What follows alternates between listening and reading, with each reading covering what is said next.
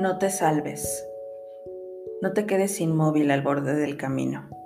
No congeles el júbilo. No quieras con desgana. No te salves ahora ni nunca. No te salves. No te llenes de calma. No reserves del mundo solo un rincón tranquilo. No dejes caer los párpados pesados como juicios. No te quedes sin labios. No te duermas sin sueño.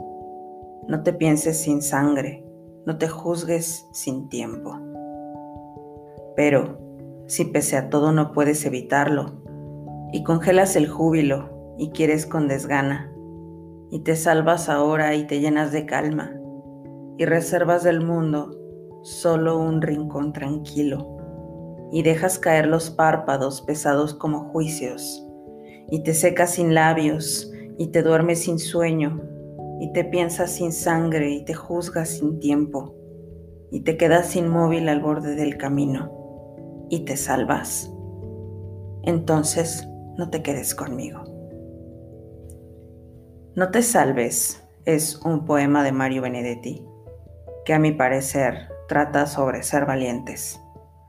Me parece que es una invitación a tomar el riesgo de vivir, de experimentar la frustración, el miedo, el dolor, la duda, la incertidumbre. Y permitirnos también, a partir de eso, descubrir nuevas posibilidades, a partir de que tomamos la decisión de no solo salvarnos, sino vivir con todo lo que eso implica. El día de hoy te invito a quedarte conmigo para que te comparta algunas reflexiones sobre la incomodidad. Si alguna vez te has preguntado qué es, por qué o para qué llega a nuestras vidas y qué podemos hacer cuando aparece, estás en el lugar adecuado. Bienvenido y bienvenida a un nuevo episodio de Luminiscente. Te saluda Brenda Verdiguel, muy contenta de estar aquí contigo. El día de hoy te traigo un tema que a mí me parece fascinante.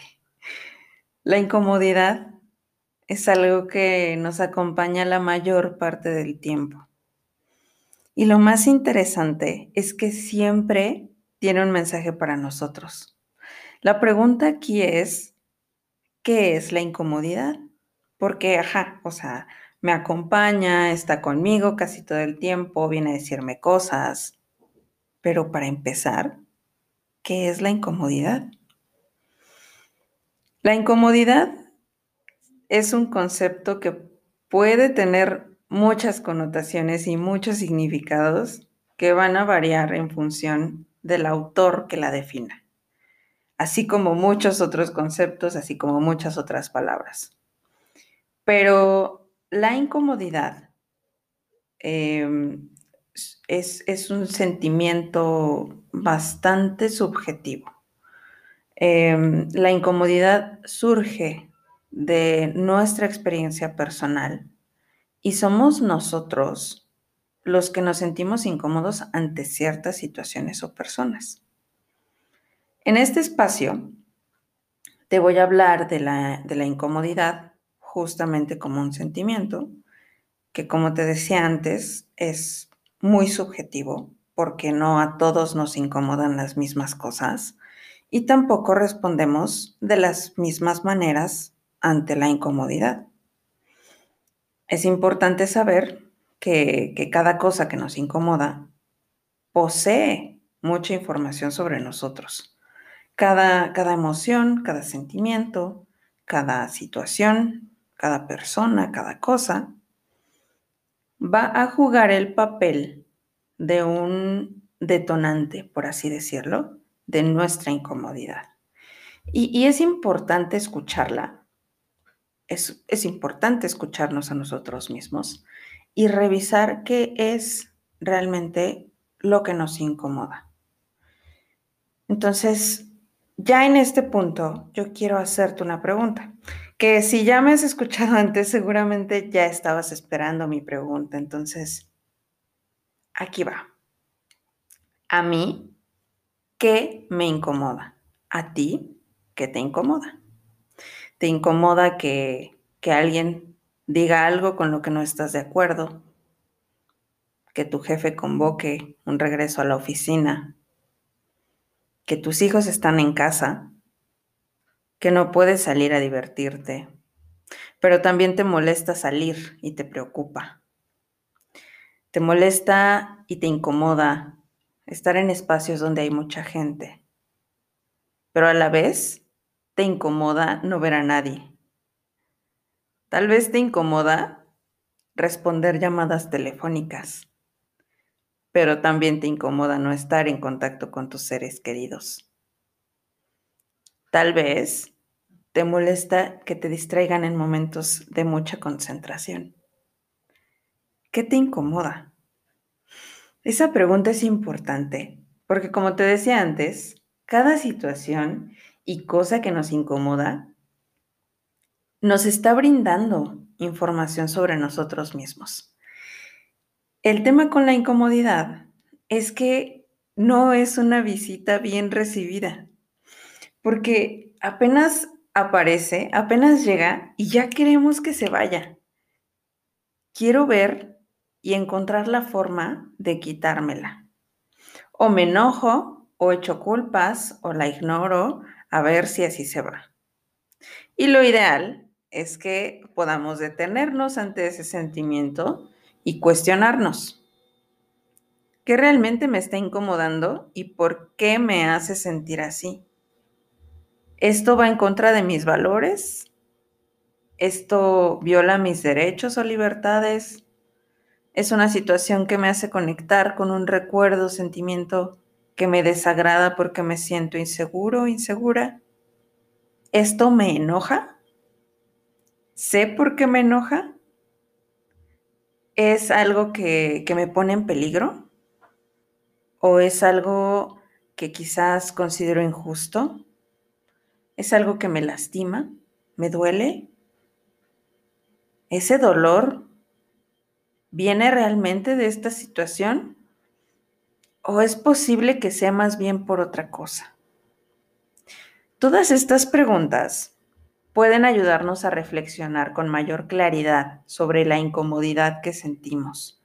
Ya sea que me incomode hablar en público o que me hablen por teléfono sin avisarme, sí podemos hacer un alto y darnos un tiempo para pensar. Porque a partir de eso podemos aprender muchísimo de nosotros mismos. Entonces, dicho esto, ¿Cómo sé de qué forma se está manifestando la incomodidad en mí? ¿Lo sabes? Esta pregunta nos puede tomar desprevenidos totalmente. Y si no la podemos responder en el instante, posiblemente nos falte conocernos un poquito mejor, pero no pasa nada. Quizás la incomodidad cuando llega, la siento en los pies y me dan ganas de salir corriendo. O tal vez la siento en mi estómago o en el pecho o, quizás en los brazos. O, bien eh, a lo mejor me lleva a que se alborote mi cabeza y mi incomodidad se centra en todos los pensamientos que aparecen ante una situación, ya sea que, que se desaten miedos o inseguridades. ¿Ya pudiste identificar cómo es que aparece y se manifiesta en ti la incomodidad? Sí, sí, es muy bueno, porque, porque a partir de ahora ya vas a saber cómo se siente. Ya podrás identificar cuando llega, ya puedes decir, mm, sí, esto me incomoda. En ocasiones nos cuesta mucho trabajo identificarlo porque apenas nos sentimos un poquito raros o diferentes y a lo mejor ni siquiera encontramos los adjetivos, ni, ni, podemos ponerle palabras ni nombres a lo que estamos sintiendo. Y por lo mismo, solo queremos que esa sensación se vaya. Pero a ver, entonces, Brenda, ya me contaste qué es, ya, ya sé un poco cómo se siente, ya identifiqué también cómo es que se manifiesta en mí cuando me siento incómoda. Ya, ya identifiqué a través de recordar y evocar la última vez que me sentí incómodo incómoda, cómo es que yo me siento ante esa situación. Pero a mí, ¿de qué me sirve saber esto? Bueno, pues saber identificar qué es y cómo se siente cuando aparece nos va a ayudar a conocernos mejor. Conocernos a nosotros mismos juega un papel muy importante en nuestra salud mental y esto a su vez impacta en la forma en que nosotros nos relacionamos con nuestro entorno, porque empezamos a generar respuestas en lugar de reacciones. Abro un paréntesis para contarte la diferencia entre reacción y respuesta.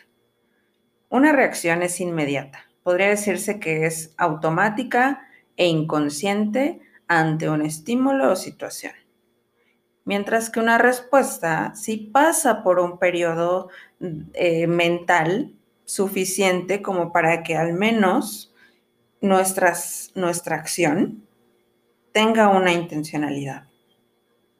Y justamente logramos cambiar la reacción por la respuesta cuando empezamos a descubrirnos y a conocernos a nosotros mismos, cuando empezamos a entender el por qué y para qué de mucho de lo que sentimos y vivimos. Y bueno, ¿eso a ti de qué te sirve? Pues de inicio vas a poder empezar a tomar la responsabilidad sobre ti. ¿Nunca te ha pasado que algo te incomoda y tu reacción inmediata a lo mejor es culpar a algo o a alguien? Que si llegaste tarde por el tráfico, que si te salió algo mal en el trabajo, es que fue el internet, fue el programa, fue la aplicación, fue mi compañero. Que si te sientes enojado, enojada, es porque alguien te hizo enojar. Que si estás de malas todo el tiempo, es por X o Y situación. Y nunca terminamos de ponerle nombres y culpas a nuestros estados emocionales. Y me parece que esta es la parte más importante de la incomodidad. Sí es útil reconocerla, sí es útil saber qué es y cómo aparece, pero el hecho de hacerme responsable de lo que siento, sea lo que sea que sienta, va a jugar un papel muy importante en todo lo que viene después. Por poner un ejemplo, si voy manejando y se me poncha una llanta, y yo me quedo en el carro adentro llamándole a alguien, buscando el culpable para reclamarle, ¿voy a solucionar el problema? ¿O será más bien que ahora voy a tener más problemas porque me puse a pelear con alguien y ahora ya no solamente tengo el problema de la llanta, sino que tengo el problema de que me peleé con esta persona y ahora yo me siento peor porque estoy muy enojado, enojada. ¿Qué pasa si en lugar de eso asumo el papel responsable sobre la situación? Porque bueno, sí, quizás hubo factores que influyeron en que eso pasara, pero ahora mismo lo importante es solucionar la situación. Entonces, saco las herramientas para cambiar la llanta o si no cuento con las herramientas o no sé cambiarla, pido ayuda y después será que pueda revisar qué me incomodó de la situación y tomar acción al respecto. Por ejemplo, puedo poner límites, puedo externar lo que me molesta de forma consciente y asertiva. Y sé que esto puede sonar bastante utópico y podemos llegar a pensar que es imposible o muy difícil poder hacer altos en momentos en los que estamos muy alterados o muy incómodos. Puede pasar, sí, que las emociones nos rebasen pero una vez que todo pasa, es un buen momento para reflexionar y no perdernos la oportunidad de aprender, de no perdernos de, ese aprendizaje que nos ofrece cada situación. Pero reconocer la incomodidad y tomar la responsabilidad no siempre se trata de, solucionarlo todo nosotros. También se trata de poder identificar cuando algo está mal en nuestro entorno y también cuando algo no está en nuestras manos. Por ejemplo, la incomodidad ha sido un factor muy importante en la mayoría de los movimientos sociales, porque cuando nos permitimos revisar lo que pasa, también podemos encontrar que es el entorno o sistema lo que no está funcionando como debería y que hay algo que debe cambiar. La incomodidad es lo que nos ha llevado a usar zapatos, a usar ropa, a tener un techo, a tener una cama, a tener abrigos para quitarnos el frío, lentes para poder ver mejor, computadoras que facilitan nuestro trabajo, micrófonos que mejoran el sonido. En fin, si miras a tu alrededor concienzudamente, vas a poder ver que la mayoría de los objetos que te rodean te quitan mucha fatiga. Entonces, como podrás darte cuenta, la incomodidad se presenta en muchísimos escenarios y situaciones, en diferentes formas, se manifiesta de distintas maneras y, a mí me gusta pensar que es la incomodidad la que nos ayuda a seguir avanzando, la que nos hace darnos cuenta de nuestra propia incongruencia de repente y poder hacer los cambios que tenemos que hacer. También en ocasiones funciona como una brújula que nos indique cuando nos estamos alejando del camino que realmente queríamos tomar o que habíamos dicho en un principio que íbamos a seguir. Y, es cierto que, que siempre podemos cambiar de parecer y de rumbo y querer irnos hacia otro lado, pero es muy bueno poder detenernos y decidirlo, y no solamente dejarnos llevar por las circunstancias o por el contexto. Por eso es tan importante que podamos darnos la oportunidad de experimentar la incomodidad y escucharla, sobre todo cuando podemos explotar esas situaciones para crecer y conocernos mejor. Si me incomoda ver a dos personas del mismo género expresarse cariño, si me incomoda conversar con alguien que piensa diferente a mí, si me incomoda que alguien me diga que estoy equivocado, o si me incomoda que alguien sea justo como es frente a mí. Si yo soy capaz de poner en duda mis creencias, si yo soy capaz de cuestionarlas y empezar a preguntarme realmente qué me está incomodando de esta situación, quizás pueda aprender algo de mí y eso me lleve a comprender que mi entorno está cambiando. Y justamente hablando sobre contexto y entorno, me parece que también una consecuencia de la pandemia y el aislamiento que seguimos viviendo ha sido la polarización de nuestras ideas y posturas, porque a partir de que disminuyó nuestra interacción con personas, aumenta la cantidad de contenido que empezamos a consumir. Y esto en consecuencia, debido a cómo funciona el algoritmo, a cómo va recopilando información sobre nuestros gustos, nuestros intereses, sobre lo que vemos, sobre lo que buscamos, pues nos va mostrando en su mayoría opiniones que se parecen a la nuestra. Y entonces vamos de esa forma validando nuestras propias opiniones sin que éstas pasen por un proceso de discusión o de duda o de reflexión, sin debatirlo, sin escuchar otros puntos de vista. Por eso es tan importante que cuidemos lo que consumimos en redes sociales. Por eso es tan importante que nos permitamos tener conversaciones difíciles e incómodas con personas que piensan diferente a nosotros. Tengamos esas conversaciones que nos invitan a cuestionarnos, a dudar, a también tener conciencia sobre nuestra propia ignorancia, porque eso nos va a llevar a descubrir todo eso que ni siquiera sabíamos que no sabíamos. Aprendamos a escuchar y estemos abiertos a descubrir nuevas realidades que salen de nuestra zona de confort y que nos permiten conocer, reconocer y ver más allá, que, que, tú puedas tomar responsabilidad sobre eso que tú estás sintiendo. Me parece que en todos los episodios he tocado el tema de la pandemia. Creo que en ninguno se me ha pasado mencionar algo al respecto.